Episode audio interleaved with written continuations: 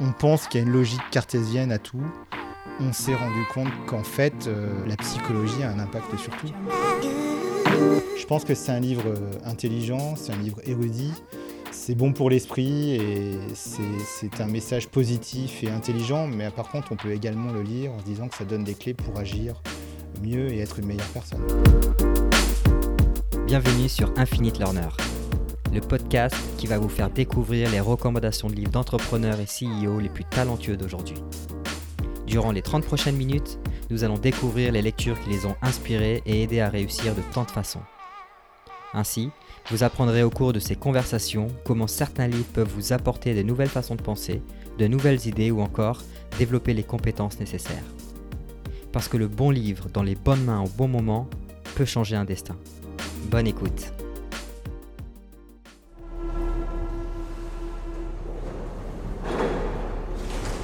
Bonjour à tous, je suis Morgane Perry et aujourd'hui je vous embarque dans le 13e arrondissement de Paris pour y retrouver Gilles Chetla, un entrepreneur remarquable derrière l'une des réussites françaises les plus emblématiques de la tech, qui n'est autre que Sticky Ads, une start-up qu'il a cofondée en 2009 puis revendue au géant américain Comcast pour près de 100 millions d'euros. Durant cet épisode, Gilles nous partage deux lectures fascinantes autour de ce qui régit notre manière de penser, notre façon de se comporter et ce qui se cache derrière les plus grandes motivations humaines. Des lectures passionnantes qui ont permis à Gilles de décoder le comportement des gens qui l'entourent, de mieux se connaître et par conséquent d'agir différemment en fonction de chaque situation.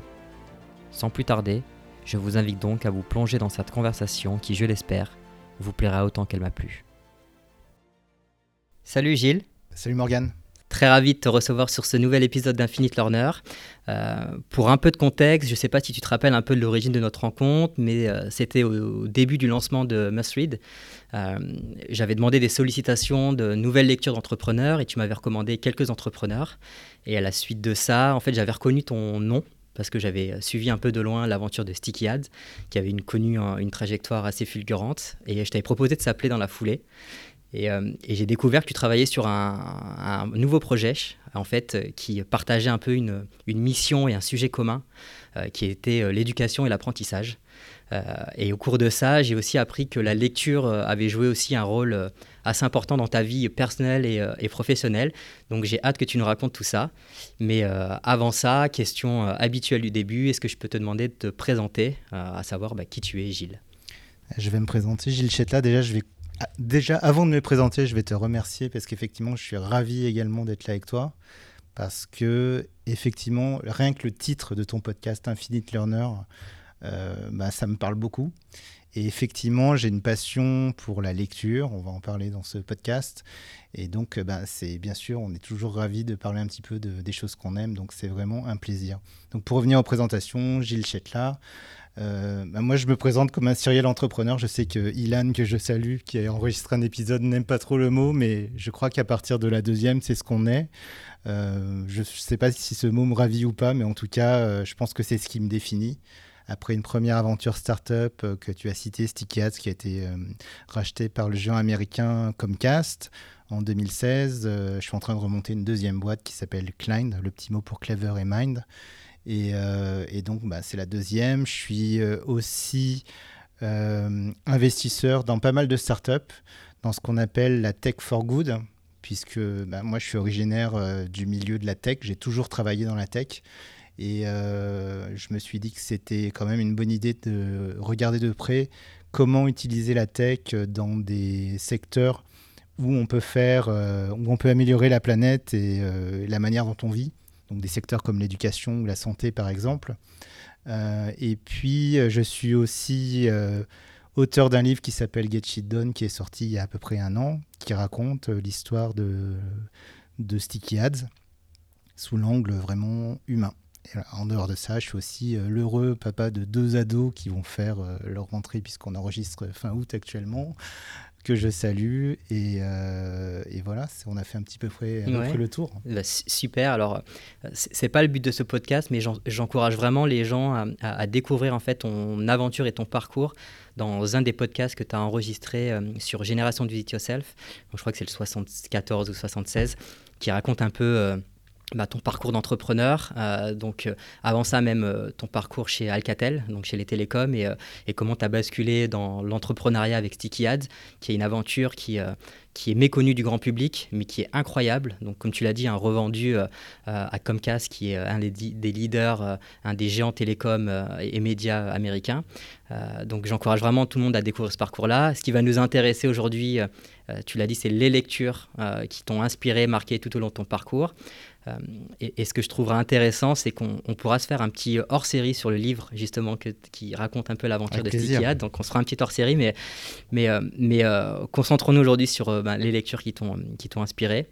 en regardant un peu ta liste de lectures, euh, je dois dire qu'il y en a une qui m'a particulièrement marqué parce que c'est un sujet qui me passionne, euh, qui tourne autour des sciences humaines et la psychologie humaine, euh, qui n'est autre que Les lois de la nature humaine, donc de Robert Greene. Et je dois avouer que je ne connaissais pas ce bouquin alors que je connais très bien l'auteur, qui est un auteur à succès, qui a fait Power, les 48 du pouvoir, qui a fait aussi l'art de la séduction, donc qui, qui, est vraiment sur ce type de sujet-là. Donc, est-ce que tu peux juste nous raconter euh, euh, euh, pourquoi ce livre et, nous dire un peu ce qui, ce qui t'a inspiré à travers ce livre-là? Et j'ai un milliard de questions. pourquoi ce livre? Moi, contrairement à toi, je ne connaissais pas Robert Greene il y a un an. D'accord. ni aucun de ses livres, même si c'est un auteur à succès. Et par contre, c'est pas l'objet de ce podcast, mais c'est vrai que mon expérience, ma première expérience d'auteur de, de livres, m'a fait bah, signé avec une maison d'édition qui s'appelle euh, Alizio. Et euh, leur écrivain phare, euh, bah, c'est Robert Greene. Et donc, bah, j'ai eu la chance de le rencontrer. Et avant de le rencontrer, évidemment, j'ai lu son dernier livre, qui est les 18 lois, les lois de la nature humaine. Donc ça, c'était quelle année ça? C'était, je pense que c'était en tout début d'année que j'ai eu l'occasion de le rencontrer, début 2020.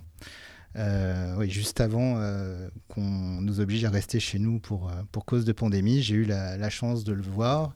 Il a fait un, road trip en Europe et à Paris. Et donc à Paris, ben, on a eu un dîner d'organiser avec la poignée d'auteurs de la maison d'édition qui, qui étaient intéressés par une rencontre avec Robert Greene. Et ça a été vraiment une rencontre très inspirante et très marquante. Et son livre, donc si on veut parler du livre, euh, bah, du coup, fortuitement, je, me suis intéressé au livre et il m'a passionné d'entrée parce que c'est un livre euh, euh, qui, déjà, il faut comprendre la méthode d'écriture de Robert Greene qui est complètement incroyable. C'est un auteur qui fait des recherches vraiment en profondeur sur chacun des sujets sur lesquels il écrit. Et là, donc, sur la nature humaine, qui explique les comportements humains, pourquoi dans telle situation on a telle réaction de telle personne. Vraiment, euh, il est allé au bout, il a étudié l'histoire, la préhistoire, euh, ce qui s'était passé sur différentes personnes très célèbres, euh, en allant piocher dans leur histoire personnelle, leur jeunesse, expliquer. décrypter à partir de chacun, chacune de ces histoires ce qu'on pouvait comprendre et en fait, la chose incroyable, c'est qu'au bout du compte, on se rend compte que bah, ce qu'il écrit, les décryptages, s'appliquent euh, bah, à toi, Morgane, comme à moi. Et moi, personnellement, m'ont énormément aidé à comprendre des situations euh, parfois euh, auxquelles j'avais été confronté, interpersonnelles, avec d'autres personnes. Je me dis, mais en fait, oui, c'est pour ça que cette personne s'est comportée de telle manière, etc. etc. Et le livre est juste passionnant. Alors, je me suis permis de prendre quelques exemples de ce livre pour qu'on rentre un petit peu dans le détail, mais sans trop. Donc, juste pour donner l'envie euh, aux auditeurs de, s'y plonger. Euh, il y a le premier chapitre qui. Donc, il y a 18 lois hein, dans ce livre qui sont énoncées sur euh, la nature humaine. Et donc, le premier chapitre s'appelle La loi de l'irrationalité. Et donc, là, dans ce chapitre, Robert Greene explique dans les détails comment euh, les émotions, qu'on le veuille ou non, jouent un rôle euh, dans toutes les interactions et qu'on a entre, entre personnes. Et, euh, qu'en fait, pour atteindre son plein potentiel, donc si on veut se révéler par exemple en tant qu'entrepreneur, ben, c'est très important d'arriver à un cap où on maîtrise ces émotions-là. Donc ça ne veut pas dire qu'on n'en a pas, ça veut dire qu'on sait les exprimer, mais qu'on sait aussi les mettre de côté quand il faut et euh, qu'on sait avoir à la fois euh, euh, le, relief qu'amènent les émotions. Hein, si on est trop lisse, il n'y a pas d'émotion, il ne se passe rien. Mais le relief nécessaire pour avoir une bonne interaction, mais quand même maîtriser ce flux d'émotions qui fait que bah, qu'on est meilleur au bout du compte. Alors, première question, euh, c'est que tu disais que ce livre permettait un peu de, décoder les, comportements euh, des personnes qui t'entourent. Mhm. Mais de ce que tu es en train de me dire, en fait, c'est que euh, ce livre t'a appris à te découvrir toi-même, finalement, dans ah la gestion de tes émotions. C'est que c'est un livre qui m'a appris à me découvrir moi-même et qui, je peux garantir, n'importe quel lecteur qui se plonge dans ce livre euh, va apprendre à se découvrir soi-même. Donc c'est euh, c'est à la fois historique, euh, puisqu'il y a du contexte et il y a des histoires vraies qui sont relatées en détail, des empereurs romains, des, des, des voilà, des célébrités dans le monde du spectacle, ou voilà, toutes sortes. Et, et, donc Robert Greene va au fond de l'histoire personnelle de ces gens-là, les relations qu'ils ont pu avoir avec leurs frères, leurs sœurs, leurs parents, etc. Euh, et en fait, ça fait vraiment écho en général à, la situation de chacun. On se découvre soi-même. D'accord, c'est intéressant parce que je crois qu'il y a un passage qui, euh, stipule que en fait, nos vies dépendent de, des relations euh, humaines et sociales qu'on a avec les gens, généralement, pour tout, hein, que ce soit à titre personnel et, professionnel.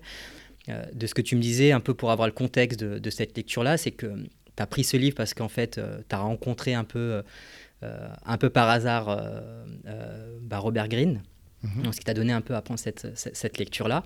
Mais euh, est-ce que ça a été un, un, fait marquant dans ta vie euh, personnelle et professionnelle de comment est-ce que tu as pu aborder cette lecture euh, aujourd'hui? Est-ce que tu as eu un avant, un après Oui, oui, c'est un fait marquant, c'est indéniable. Parce que déjà, c'est un des rares livres, je l'ai lu il y a un an, mhm. et j'ai déjà envie de m'y replonger. Et, Une relecture, tu parles J'ai envie de le relire, en fait. Euh, je l'ai lu il y a un an dans ce contexte où j'allais le rencontrer, j'avais envie de, le lire, de savoir ce dont ça parlait. Le livre m'a vraiment plu et j'ai envie de m'y replonger. Et en fait, euh, je pense que c'est une des particularités aussi de, des œuvres de Robert Greene. Euh, ce sont des livres qui font réfléchir en fait. Et je pense qu'un bon livre, pour moi en tout cas, c'est un livre qui, crée un phénomène d'introspection et de, on va dire, de réflexivité, ce qui est mmh. toujours très bien. Pour, euh, on, est, on parle du learning, hein, c'est un peu le titre du podcast. Je pense que des livres qui euh, bah, allument cette petite étincelle, qui disent ah oui mais euh, qu'est-ce qu'il y a à comprendre Qu'est-ce qu'il y a à comprendre par rapport à ma situation ou des situations que je connais?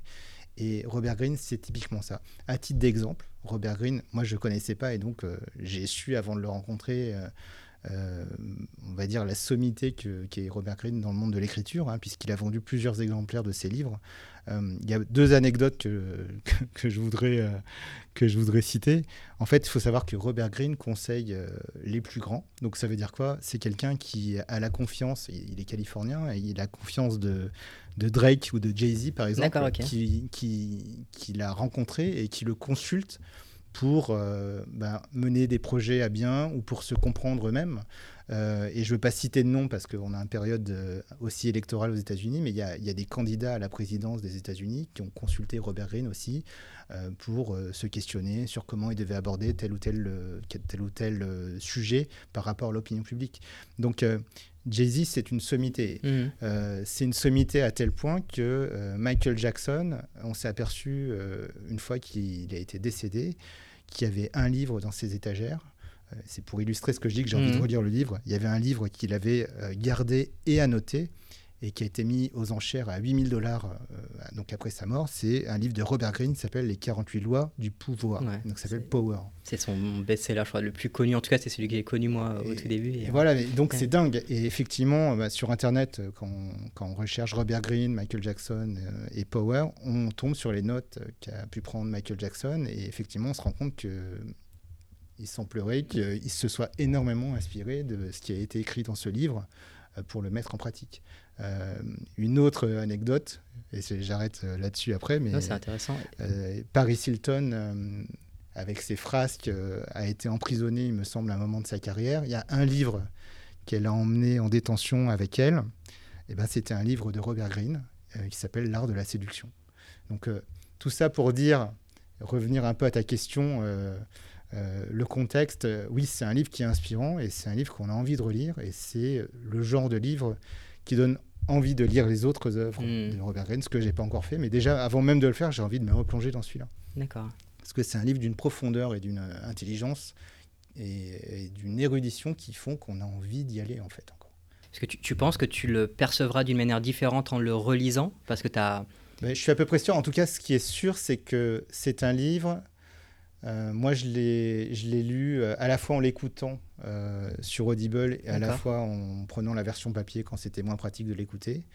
Et euh, en fait, j'ai envie de, j'ai envie de le reparcourir et de reprendre des notes sur des passages qui m'ont plu. D'accord.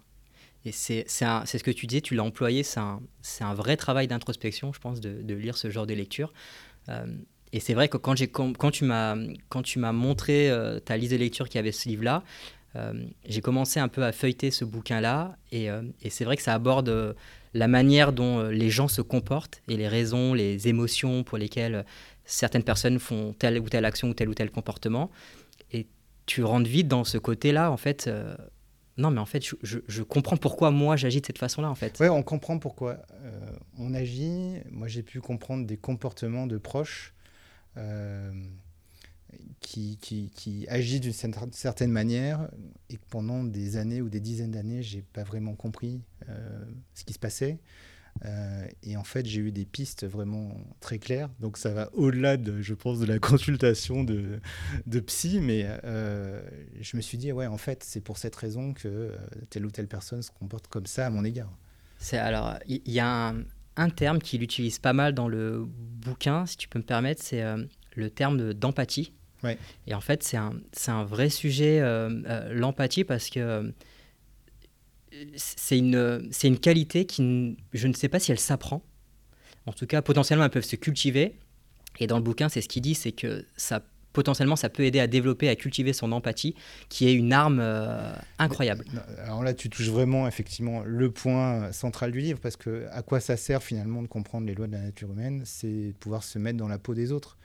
Et euh, Robert Greene fait ça vraiment brillamment, puisque à travers les 18 chapitres, on peut, on peut se dire qu'on on a de toutes les clés finalement pour comprendre des comportements.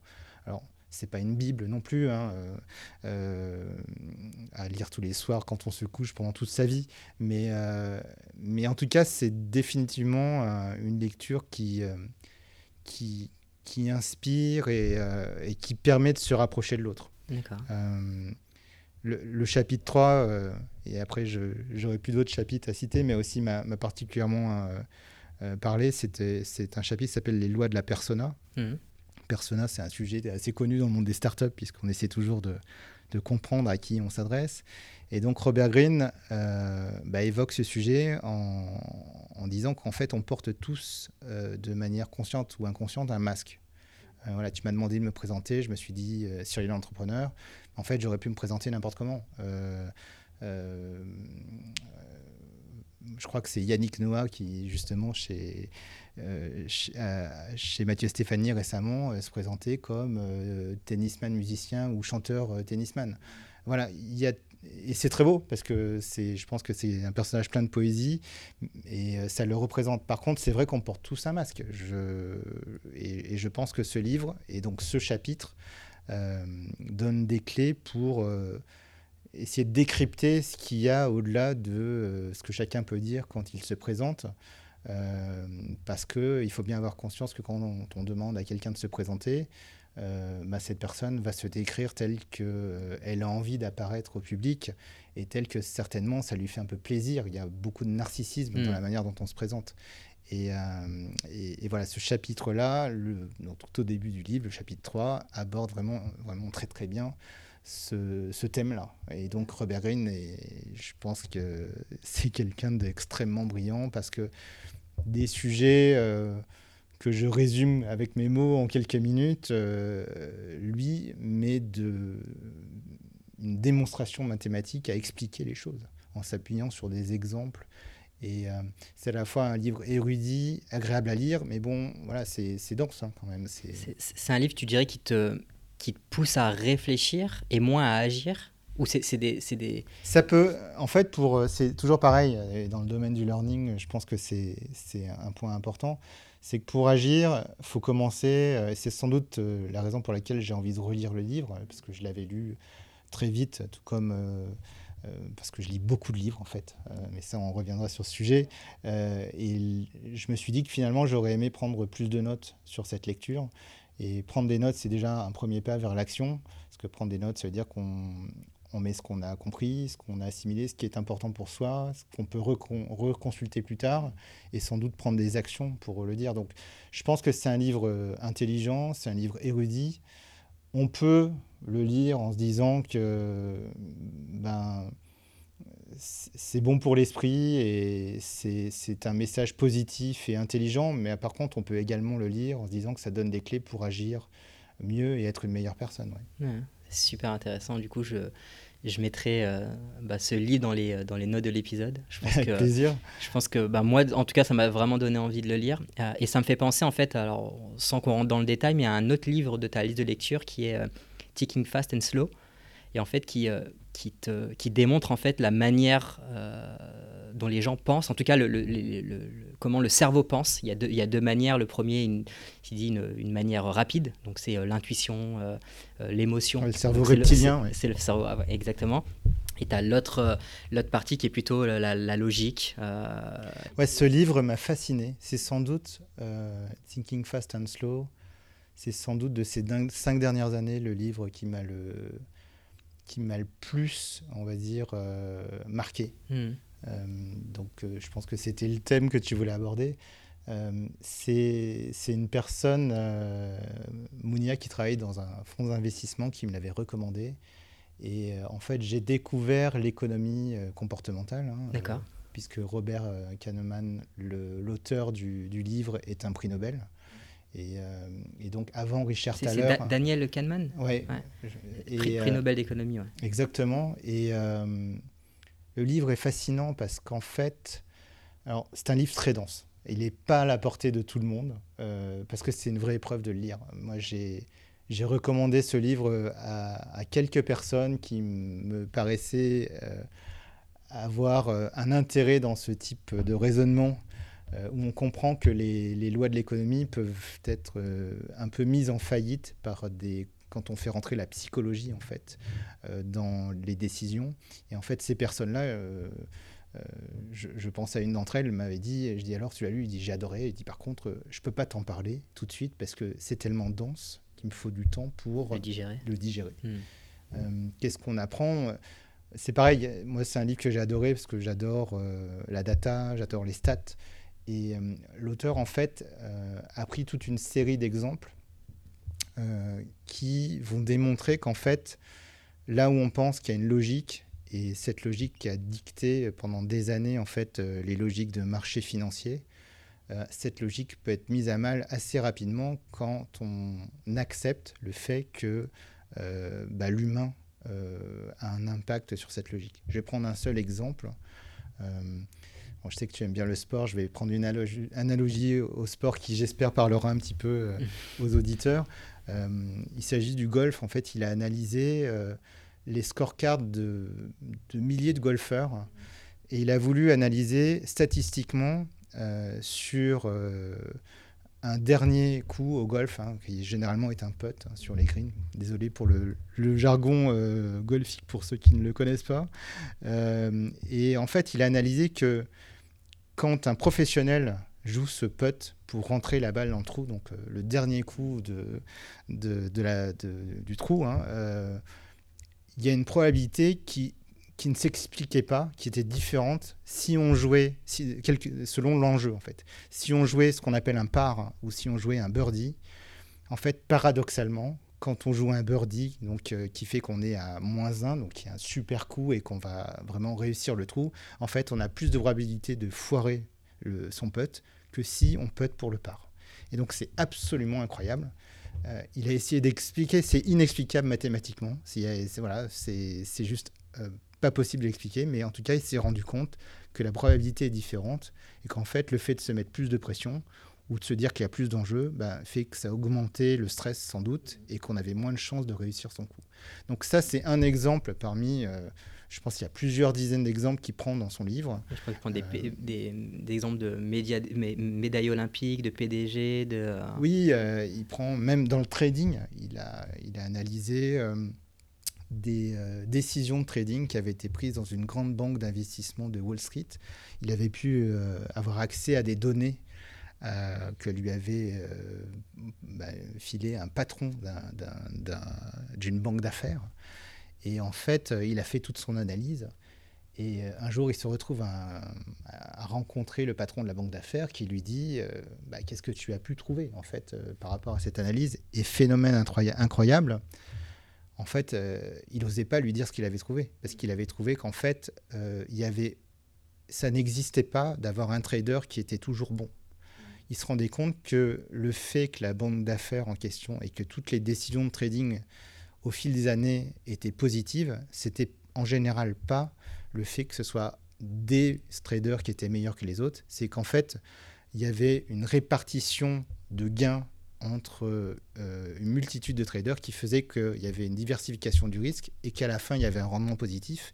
Mais en aucun cas, c'était quasiment impossible. Et de son analyse, il n'y avait aucun trader qui pouvait être reconnu comme bon toutes les années, tout le temps. Donc, euh, et ça, en fait, curieusement, le patron de la banque d'affaires lui a répondu ben, En fait, tu as trouvé ce que je savais déjà.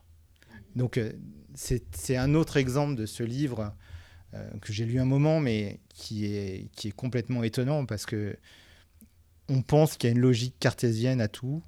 mais en fait, voilà, c'est aussi l'émergence de l'économie comportementale. On s'est rendu compte, grâce à ces exemples, à cette analyse, qu'en fait, euh, bah, c'est un petit peu ce que je disais avec les émotions hein, dans le chapitre 1 de Robert Greene, la psychologie a un impact sur tout.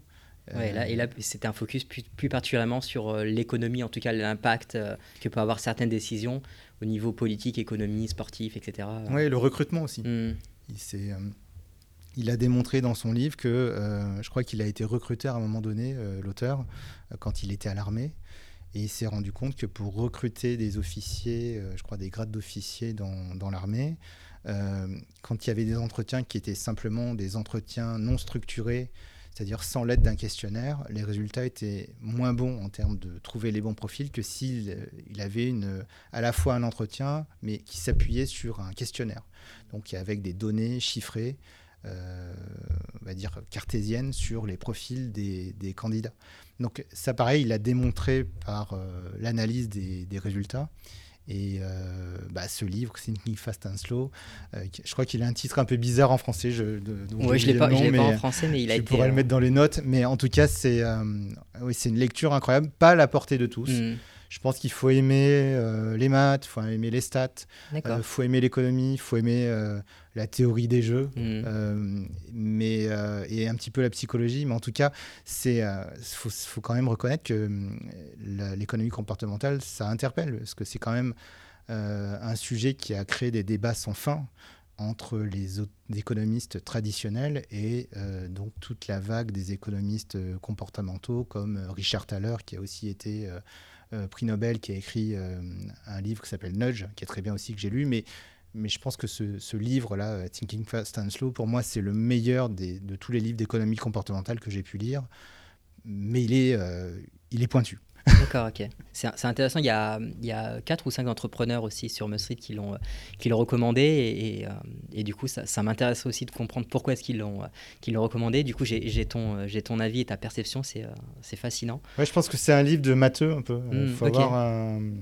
Et tu vois, quand j'ai commencé à regarder un peu de, le, sujet de ce livre, j'étais loin d'imaginer que il y avait une approche qui était très mathématique. Alors scientifique, oui, parce que ça traite un peu de la neuroscience, etc. Mais j'étais loin d'imaginer qu'il y avait une approche mathématique. C'est vraiment mathématique et c'est vraiment pointu à tel point que, euh, en tout cas pour moi, et les personnes à qui j'ai recommandé le livre, qui pour certaines d'entre elles euh, avaient des cerveaux bien, bien mieux étoffés que le mien, ne serait-ce qu'en pédigré euh, académique, euh, voilà, des, personnes qui avaient fait euh, Polytechnique hmm. et qui avaient le cerveau très bien fait euh, reconnaissaient que c'était difficile de lire plus d'un chapitre ou deux à la fois.